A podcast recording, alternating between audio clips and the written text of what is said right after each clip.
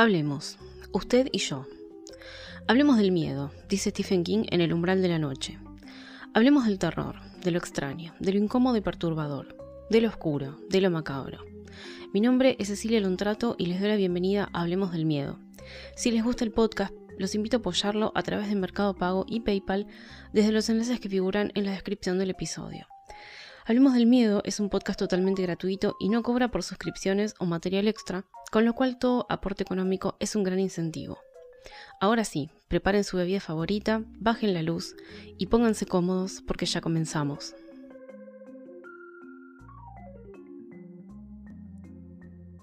Y tal fue la última palabra pronunciada sobre el tema, pues nuestro amigo nos dejó hasta la noche siguiente, durante la cual, sentado en el mejor sillón junto a la chimenea, abrió un delgado álbum de tapas rojas, marchitas y cantos dorados a la moda antigua. La lectura entera tomó más de una noche. Fragmento de Otra Vuelta de Tuerca, de Henry James. Una de las tradiciones más interesantes de la época victoriana era contar historias de fantasmas en Navidad. Familia y amigos se reunían junto al fuego o a la luz de las velas y leían libros, cuentos e incluso relataban sucesos que conocían y que habían formado parte de la vida de algún cercano. Otra fuente para estos relatos eran las revistas de la época, que publicaban historias de fantasmas a lo largo del mes de diciembre para vender más ejemplares y que la gente tuviera más historias que contar. Esta tradición se ve reflejada en la novela corta Otra vuelta de tuerca de Henry James, que comienza con un grupo de personas contando diversas historias de miedo durante la Navidad. Este es un disparador perfecto para el relato que un tal Douglas, jugando con las expectativas de su escasa audiencia, y haciéndose el misterioso, relatará durante una noche entera, leyendo directamente desde el diario de su protagonista, una joven institutriz de dos niños muy extraños en una casa más extraña aún, con unos visitantes demasiado macabros. Hoy vamos a analizar a fondo otra vuelta de tuerca de Henry James. Una novela corta publicada el 13 de octubre de 1898. Esta novela eh, es considerada la novela que marca un hito en la literatura de fantasmas, de casas encantadas, por la ambigüedad que tiene y por la manera en que está contada. Por eso la quise traer hoy porque además de ser una historia de fantasmas, o no, ya vamos a ver, es una historia sumamente interesante desde el lado interpretativo de los hechos. Vamos a hacer una primera parte del episodio sin spoilers y otra parte la vamos a dedicar a meternos con todos los detalles. Con lo cual yo les voy a avisar cuando arranquen los spoilers. A ver, si bien es una novela que tiene muchos años, eh, va a haber gente que no la leyó, así que pueden pausar el episodio cuando quieran y retoman cuando ya leyeron la novela. Y si no les molestan los spoilers, si quieren meterse en el análisis, por supuesto, sigan adelante. Vamos a ir arrancando otra vuelta de tuerca. Es una novela extraña. Eh, vamos a darle un poco de contexto a esto. Se dice que Henry James, que nació en 1846 y murió en 1916, la escribió como respuesta a su tristeza y a su depresión, porque había perdido a sus padres y a uno de sus hermanos, y y bueno, también por no haber tenido el éxito que pensaba con alguno de sus trabajos, con su novela Las Bostonianas, por ejemplo, y con algunas obras de teatro que había escrito. En ese momento, donde se topó tan de cerca con la muerte eh, de sus cercanos, ahí planteó cambiar un poco el género y volcarse a escribir cosas un poco más sobrenaturales, pero que igual tenían un punto de relación con el mundo real, ¿no? Y con, con la psicología que era tan clásica en sus personajes. Él construía los personajes de una manera muy, eh, desde un punto de vista más psicológico. Por eso me parece interesante leer esta historia y por eso la traje hoy, porque uno la ve en un principio como una clásica historia de fantasmas. A ver, de hecho es, si no la más, una de las más tradicionales del género de casas encantadas y fantasmas clásicos. Pero lo interesante para mí va en que entre que el autor no nos aclara nada, porque parece como que fuera confuso a propósito, con intención, ¿eh? no es que está mal escrita, sino todo lo contrario, ya vamos a ver. Y encima sabemos que los personajes de por sí están afectados por algo, psicológicamente, La historia presta muchas interpretaciones, a dos como mínimo, que vamos a ver. Una es que la protagonista se metió en una casa donde hay efectivamente fantasmas malignos, y obviamente pobre va a tener que lidiar con eso, o que está totalmente perturbada y ve fantasmas donde no los hay, como una manera de lidiar con algo también, ¿eh? con lo que los muertos de esa casa dejaron ahí adentro y que los niños tuvieron que ver y soportar. Em, vamos a arrancar un poco con la historia. Eh, yo les voy a leer la sinopsis que tengo en mi edición, que es muy interesante. Cito. En un anochecer de junio, asomado a las almenas del torreón, un caballero muy erguido mira desafiante a una agitada y nerviosa institutriz. Esa figura, que si existe solo puede ser la de un fantasma, se recorta con tanta firmeza contra el cielo como un retrato en su marco. ¿Qué puede hacer la institutriz sola en un aislado caserón para proteger a sus dos pupilos del lento acoso de los fantasmas? Nos hallamos ante uno de los mejores argumentos de la literatura moderna. Se ha dicho que encierra un aviso de la presencia del mal, más allá de toda imaginación. Una refinadísima historia sobre los inconvenientes de la bondad, una metáfora de la escritura. Tal vez las interpretaciones sean infinitas. Bueno, ya nos lo aclara la sinopsis, ¿no? Eh, interpretaciones infinitas, y sí. La historia va de una nueva institutriz, que no se dice nunca su nombre, que llega a una gran mansión victoriana, ubicada en Inglaterra, en Essex.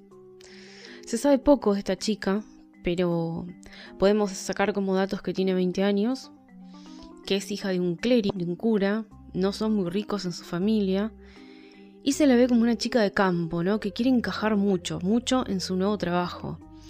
Eh, justamente en la entrevista para este trabajo, se encuentra con el tío de los dos niños a los que va a tener que cuidar y educar ¿eh? también. Ella va a ser su maestra, además. Y se ve en el relato que se queda totalmente enamorada de él con solo verlo una vez.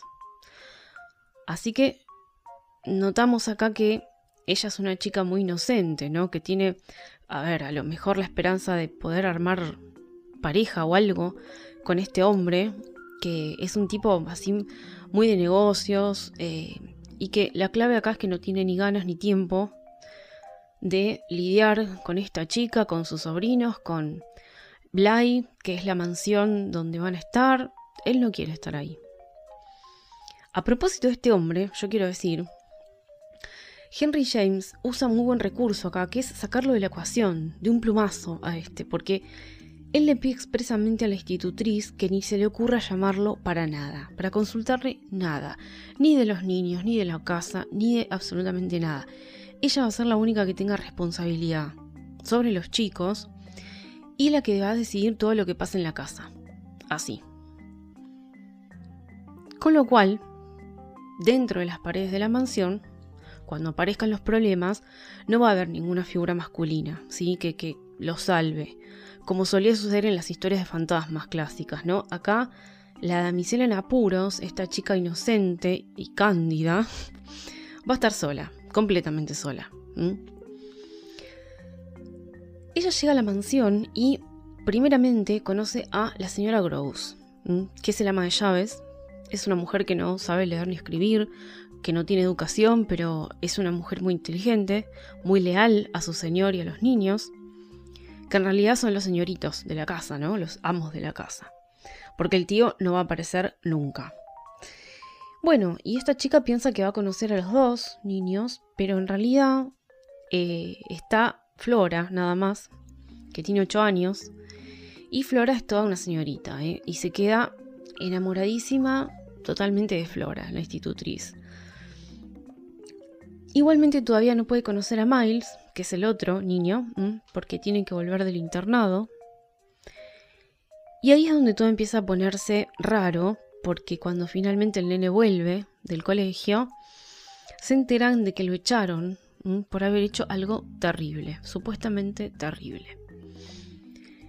Una vez que conoce a los dos niños, ella se encariña mucho con los dos, pareciera ser que va todo bien, de hecho, Los nenes, la verdad, son personajes muy entrañables, muy inteligentes, eh, son como así súper aplicados, tienen unos modales muy educados, son la verdad un amor, pero también tienen una faceta bastante inquietante donde evidentemente muestran que han pasado por algo bastante terrible. Algo que vivieron, algo que vieron, oyeron, que los marcó, ¿sí? Esto que los nenes vivieron va a estar eh, relacionado con la institutriz anterior, la señorita Jessel, y Peter Quint, que era el ayudante eh, barra mano derecha barra hombre de confianza del señor, ¿no? Del tío de los nenes. Digo el señor, el tío, así porque no se nombran a estos, a estos personajes, no se sabe ni el nombre de él, ni el nombre de la institutriz, ¿sí? Bien, de a poco en la historia se van recreando escenas contadas sobre todo por la señora Gross, que fue quien los conoció en vida, ¿sí? Porque, bueno, sí, ambos están muertos y murieron en circunstancias bastante extrañas, ¿sí? Eh, Flora y Miles, por su parte, también van a aportar datos sobre Jessel y Quint, pero de una forma mucho más mesurada, así como con cuentagotas, a su manera. Y ahí es donde se evidencia que pudieron haber visto algo realmente perturbador y tratan de bajarlo a tierra como pueden, ¿no? De forma que su cabecita pueda entenderlo y, y procesarlo. Y acá es donde nos encontramos finalmente con eso de si la institutriz interpreta algo que no es, basándose en lo que los niños le cuentan, o si es ella que está volviéndose loca, efectivamente. Respecto a esto, vamos viendo en la historia como todo escala, como con estas visiones que se va haciendo ella en la mente, o visiones reales, ¿no? Esto lo vamos a ir descubriendo. A ver, descubriendo o al menos formándonos nuestra propia idea a medida que avanzamos la lectura, ¿sí? Y en este punto, un papel para mí muy importante es el de la señora Gross, porque ella va a ser el nexo de lo que pasó antes de que llegara la institutriz, cuando la señorita Jessel y Quint estaban vivos, y lo que sucede ahora, ¿sí? En un punto, los niños también van a ser ese nexo, pero en realidad la señora Gross le da mucho más forma porque es un punto de vista adulto de lo que pasó. Así que funciona un poco como el que le da más claridad al lector. Porque, a ver, la que relata la historia es la institutriz. Y como van a ver, si leen el libro, no va a ser un narrador fiable, ¿sí? Ella se pierde mucho en sus propios pensamientos, los escribe, los expresa en esa historia. Y la historia en realidad es una narración de hechos, sí, pero es también una forma de ver las cosas, son los pensamientos de ella, mucho parte de la historia es eso, volcados en el papel, ¿sí? Bueno, no, a ver, no tengo mucho más para comentar sin spoilers, em, así que para cerrar esta primera parte me voy a meter con algunos aspectos que quiero destacar del libro y que, que no revelan demasiado. Uno es la atmósfera, ¿eh? para mí es lo primero que merece ser destacado porque tenemos todo el tiempo la sensación de que estamos rodeados de presencias, de espíritus, ¿sí? Que quieren algo, ¿eh? que además quieren atacar, porque son hostiles, estos no son fantasmas buenos. Pero a la vez tenemos como un halo de duda siempre, porque no sabemos si esos fantasmas realmente existen o están en la cabeza de ella. Y acá en este punto, todo el tiempo vamos saltando entre esa cosa fantasmal y esa otra cosa de locura.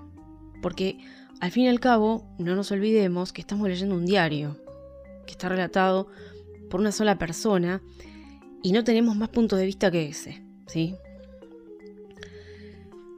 Y relacionado a lo anterior, a esto, está la psicología de los personajes, que es muy interesante y es completamente marcada en cada personaje, siempre desde el punto de vista de la institutriz, repito, y se centra mucho en sus propios pensamientos, ¿no? Como les decía antes, y sus deducciones. Y es lo que nos hace dudar, es lo que nos hace dudar. Pero bueno, igualmente podemos apoyarnos, eh, sobre todo en la señora Gross, para darnos una idea de la realidad de los eventos, ¿no? Y de la realidad de los personajes.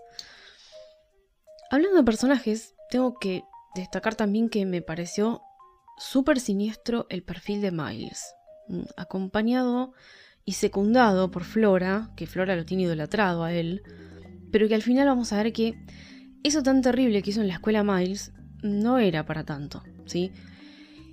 Y que en un punto era producto de las cosas que había visto en su propia casa. ¿eh? Eh, y bueno, el otro punto a destacar es la ambientación. ¿eh? ¿Qué quieren que les diga yo? Una mansión victoriana ubicada en Essex, para mí es suficiente para generar esa cosa misteriosa y antigua que por lo menos a mí me encanta. En realidad, a ver, se publicó en 1898 la novela. No era tan antiguo en esa época, antiguo no suena ahora. Y se describe al detalle la casa, porque el 99% de las cosas pasan ahí. ¿sí? Eh, así que tenemos mucha descripción de, las habitaciones, las salas. Pero bueno, también hay algunas escenas en los jardines, en el cementerio familiar, en los establos. Eh, pero bueno, casi todo se desarrolla dentro de la mansión. Bien, vamos a meternos de lleno ahora en el análisis de la historia con spoilers. Así que el que quiere puede pausar el episodio y retoma cuando termine la lectura. Si no pueden quedarse conmigo y seguimos. Bien, ahora sí, arrancando con los spoilers ya de lleno, la gran pregunta acá es si la señorita Jessel y Quint son los fantasmas que acechan a los niños o si son eh, imaginaciones de la nueva institutriz. ¿Qué sabemos con certeza? Sabemos lo que es contado por la señora Gross, ¿sí? Y es que la señorita Jessel se dejó seducir por Quint, eso es lo que dice. Y se degeneraron los dos, se salió todo de control, de, los cánones y de los estándares de una familia de buen nombre. Según la señora Gross, Quint era, bueno, era poco más que un cerdo, de lo peor, un villano, mujeriego, borracho, irrespetuoso, bueno, todo, todo lo malo. Y por otro lado, Jessel, si bien era buena, era con los niños muy buena, la señora Rose decía que tenía como una cosita perversa, que era media, media rara. Bueno, entre ellos dos comienza una relación bastante tortuosa, según se cuenta, Incluso se deja entrever ahí como que Quint abusaba de Jessel de varias formas, la golpeaba, etc. Entonces, lo que los niños vieron fue eso. Vieron que los abusos de Quint que cometía contra Jessel. Y obviamente quedaron traumados, cosa que se manifiesta también cuando llega esta nueva institutriz a la mansión. Y a partir de acá es a donde hay como mínimo estas dos opciones, ¿no? Que vamos a, vamos a ampliar un poquito. A ver, los fantasmas de Jessel y Quinn realmente existen y se están manifestando. Esta es la hipótesis 1. Acá es donde la institutriz quiere que los niños le cuenten realmente lo que están viendo, porque ella piensa que están reatormentados por eso y que no quieren decirle sobre estos aparecidos. Pero por otro lado, ¿por qué estos espectros estarían acechando? Bien, según la versión de la institutriz, es porque quieren llevarse a los niños, directamente matarlos y llevárselos con ellos como castigo porque han muerto. Y no pueden estar juntos, ya.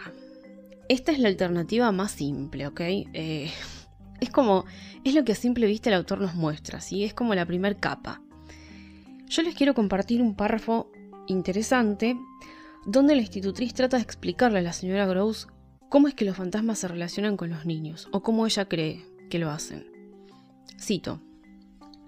Los cuatro, puede estar segura, se reúnen a cada momento. Si usted, en cualquiera de estas últimas noches, hubiera estado con cualquiera de los niños, lo habría comprendido fácilmente. Mientras más he vigilado y aguardado, más he sentido que a falta de otra prueba, el sistemático silencio de ambos es una prueba suficiente.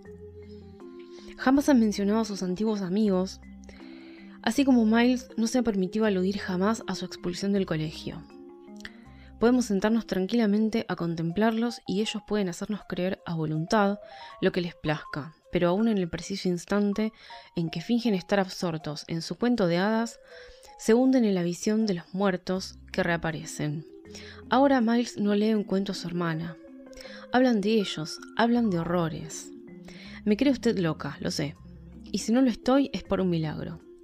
A usted lo que yo he visto lo habría enloquecido. A mí me ha vuelto más lúcida y me ha permitido comprender muchas otras cosas.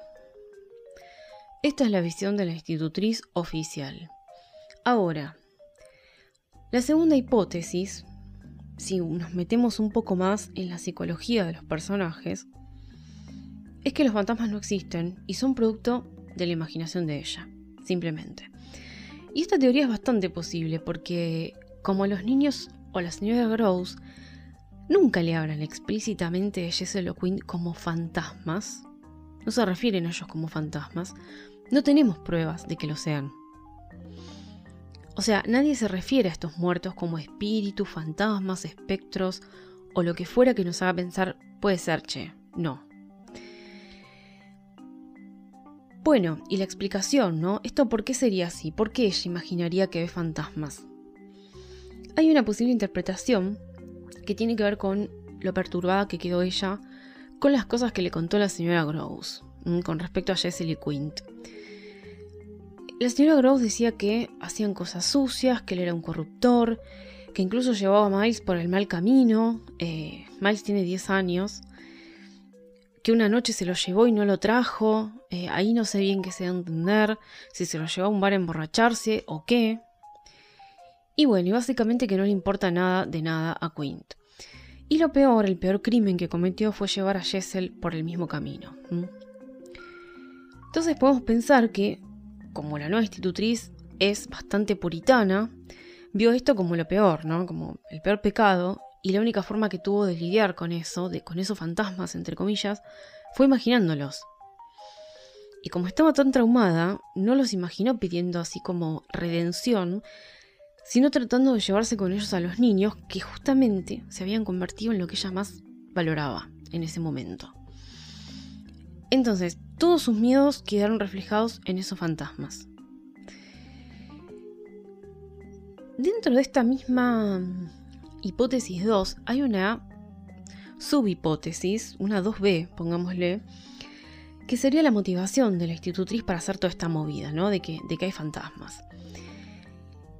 Y sería porque, como quiere volver a ver al tío de los niños, y a ver, tratar de enganchárselo, de que vaya a la mansión y verlo, se inventa todo para que el tipo no le quede más remedio que ir a la mansión y pasar un tiempo allá porque supuestamente todos están en peligro de muerte. Tóxica. Terrible. Acá les quiero leer un pasaje donde ella dice que le encantaría ver a alguien por ahí que le dé su aprobación. Escuchen. Sobre su trabajo y sobre ella misma también. Y en ese momento, justo ahí, casualmente, es cuando ve por primera vez al fantasma de Quint. Cito. Los niños estaban acostados y yo había salido a dar mi paseo. Uno de los pensamientos que me acompañaban en esas soñadas caminatas, ahora no me ruboriza en ningún modo confesarlo, era que sentía tan encantador como un cuento encantador encontrarme súbitamente con alguien, con alguien que apareciera a la vuelta de un camino y que con una sonrisa me diera su aprobación. Solo pedía eso, solo pedía que supiera, y el único modo de estar yo segura de que él lo supiera habría sido leerlo a la bondadosa luz de su hermoso rostro. Esta idea ocupaba mi fantasía, es decir, el rostro que esta idea suscitaba cuando se produjo el notable acontecimiento.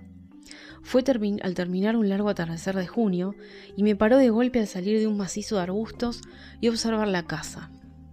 Lo que me clavó en el suelo, trastornándome como ninguna otra visión, habría bastado para explicarlo, fue la sensación de que mi fantasía, en un relámpago, había adquirido realidad.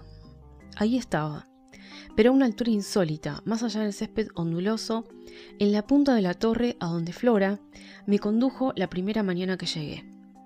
Recuerdo que esta figura hizo nacer en mi ánimo, en el claro crepúsculo, dos oleadas de emoción muy distintas que fueron en suma el sobresalto que siguió a mi primera, después a mi segunda sorpresa. La segunda fue la violenta percepción del error de la primera. El hombre que veía en mis ojos no era la persona que yo, aturdidamente, había supuesto allí. Tal fue el trastorno de mis facultades visuales, que aún ahora, después de muchos años, no puedo encontrar una sorpresa equivalente. Bueno, yo no me puedo jugar por ninguna de estas dos eh, teorías, porque ambas pueden ser totalmente ciertas, ¿eh? Mm, por cómo está escrito el libro. Eso me parece lo más interesante de la narración de James. Eh, no es un final abierto, porque se sabe qué pasó. Concretamente, a ver, la muerte de Miles al final, el destino de Jessel y Quint, cómo quedó la, institutriz. Bueno, lo que no se sabe es cómo ni por qué, ¿sí? Eh, hay una interpretación, vamos a meternos con otra y, vamos hurgando de a poco en lo que fui encontrando por internet porque hay muchísimas teorías de, los lectores. Y es más torcida aún, eh, que puede correr en paralelo a las otras dos que, que mencioné. Agárrense, es que Miles y la institutriz armaron entre ellos como una especie de relación de amor platónico, no real por supuesto, y por eso se desencadenan los hechos de esa forma. Em, pongámosle que los fantasmas existen, ¿sí? Es más que claro, la institutriz obviamente va a querer salvar a los niños de que se los lleven al más allá, sobre todo a Miles, porque sí, a ver, la preferencia por Miles está y se ve, muy clara.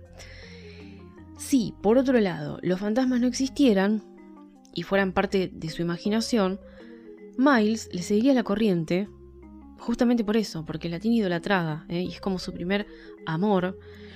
Entonces le va a decir que ve cosas o a seguirle el juego solamente para no contradecirla. Eh, les voy a leer algunos párrafos de cómo la institutriz ve a Miles, que soportaría esta teoría. Cito. Recuerdo que Miles, sobre todo, me daba la impresión de no haber tenido historia. Muy pocos antecedentes pueden esperarse de un niño. En este muchacho, encantador, había algo extraordinariamente sensible y a la vez feliz, que me asombraba, más que ninguna otra criatura de su edad que haya visto, como si renaciera todos los días. Me encontraba bajo su hechizo, claro está, y lo maravilloso de todo es que aún entonces reconocía este hechizo. Pero me abandonaba a él, era un antídoto para el sufrimiento, y tenía más de un sufrimiento. Por aquellos días recibía cartas inquietantes de mi familia, cuyos asuntos no andaban bien. Sin embargo, al lado de los niños, ¿qué importancia podía tener lo que ocurría en el mundo?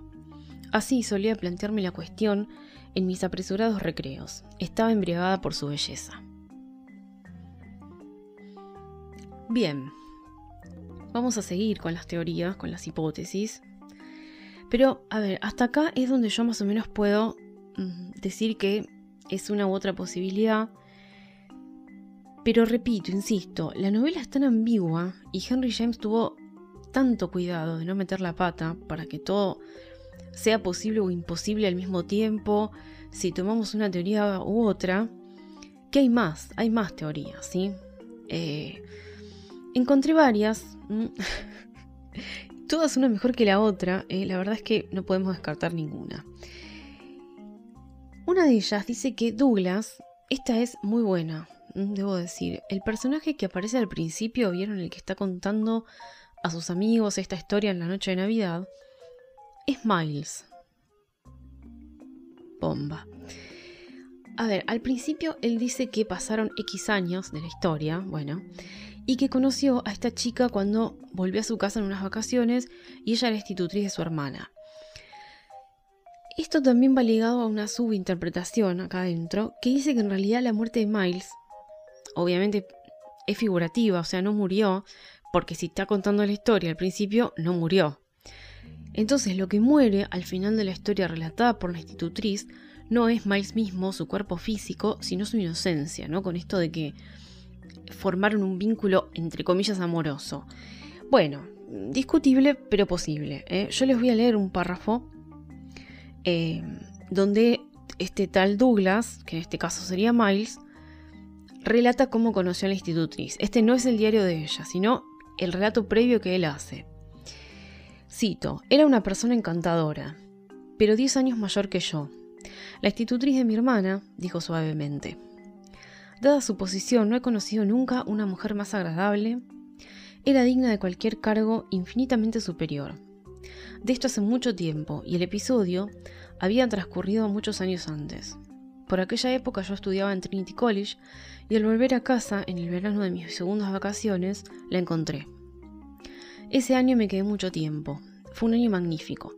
Durante las horas en que ella estaba libre, paseábamos por el jardín y conversábamos, y al oírla conversar me llamó la atención por lo inteligente y agradable.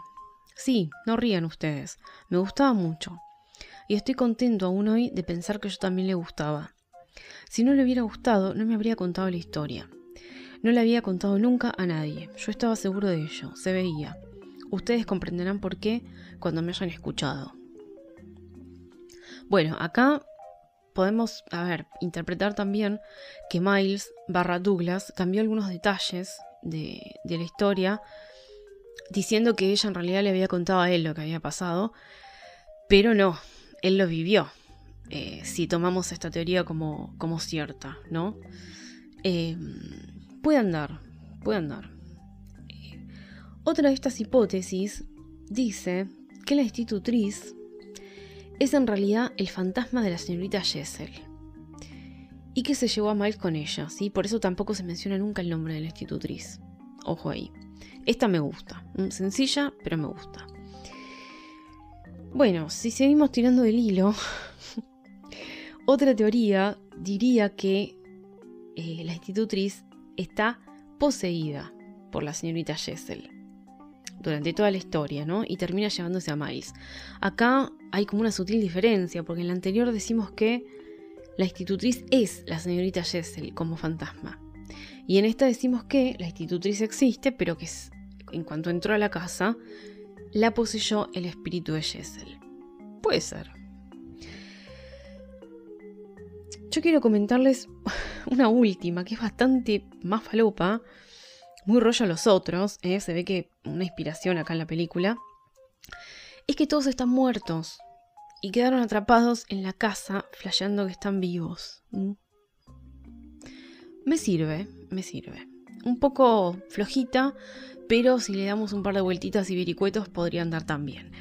Chicos, así podemos seguir hasta el próximo episodio. Eh, porque, a ver, el libro está escrito perfectamente para que sea posible esbozar infinitas teorías acerca de cada personaje y de cómo impacta eso en la historia, ¿no? Así que es prácticamente infinita la cantidad de hipótesis que podemos armar. Yo voy a dejar acá eh, este asunto de, de las teorías, pero les voy a dejar abajo en Spotify el espacio para que me cuenten si leyeron el libro y qué teoría tienen. ¿Qué, es lo que creen ustedes que pasó? Eh, yo no tengo mucho más para agregar, ya bastante con lo que vimos hoy, así que espero que les haya gustado el episodio, lo hayan disfrutado y los leo en la cajita de preguntas. Amantes del terror, hasta acá llegamos por hoy. Gracias por haberme acompañado, como siempre, y nos vemos en el próximo episodio de Hablemos del Miedo.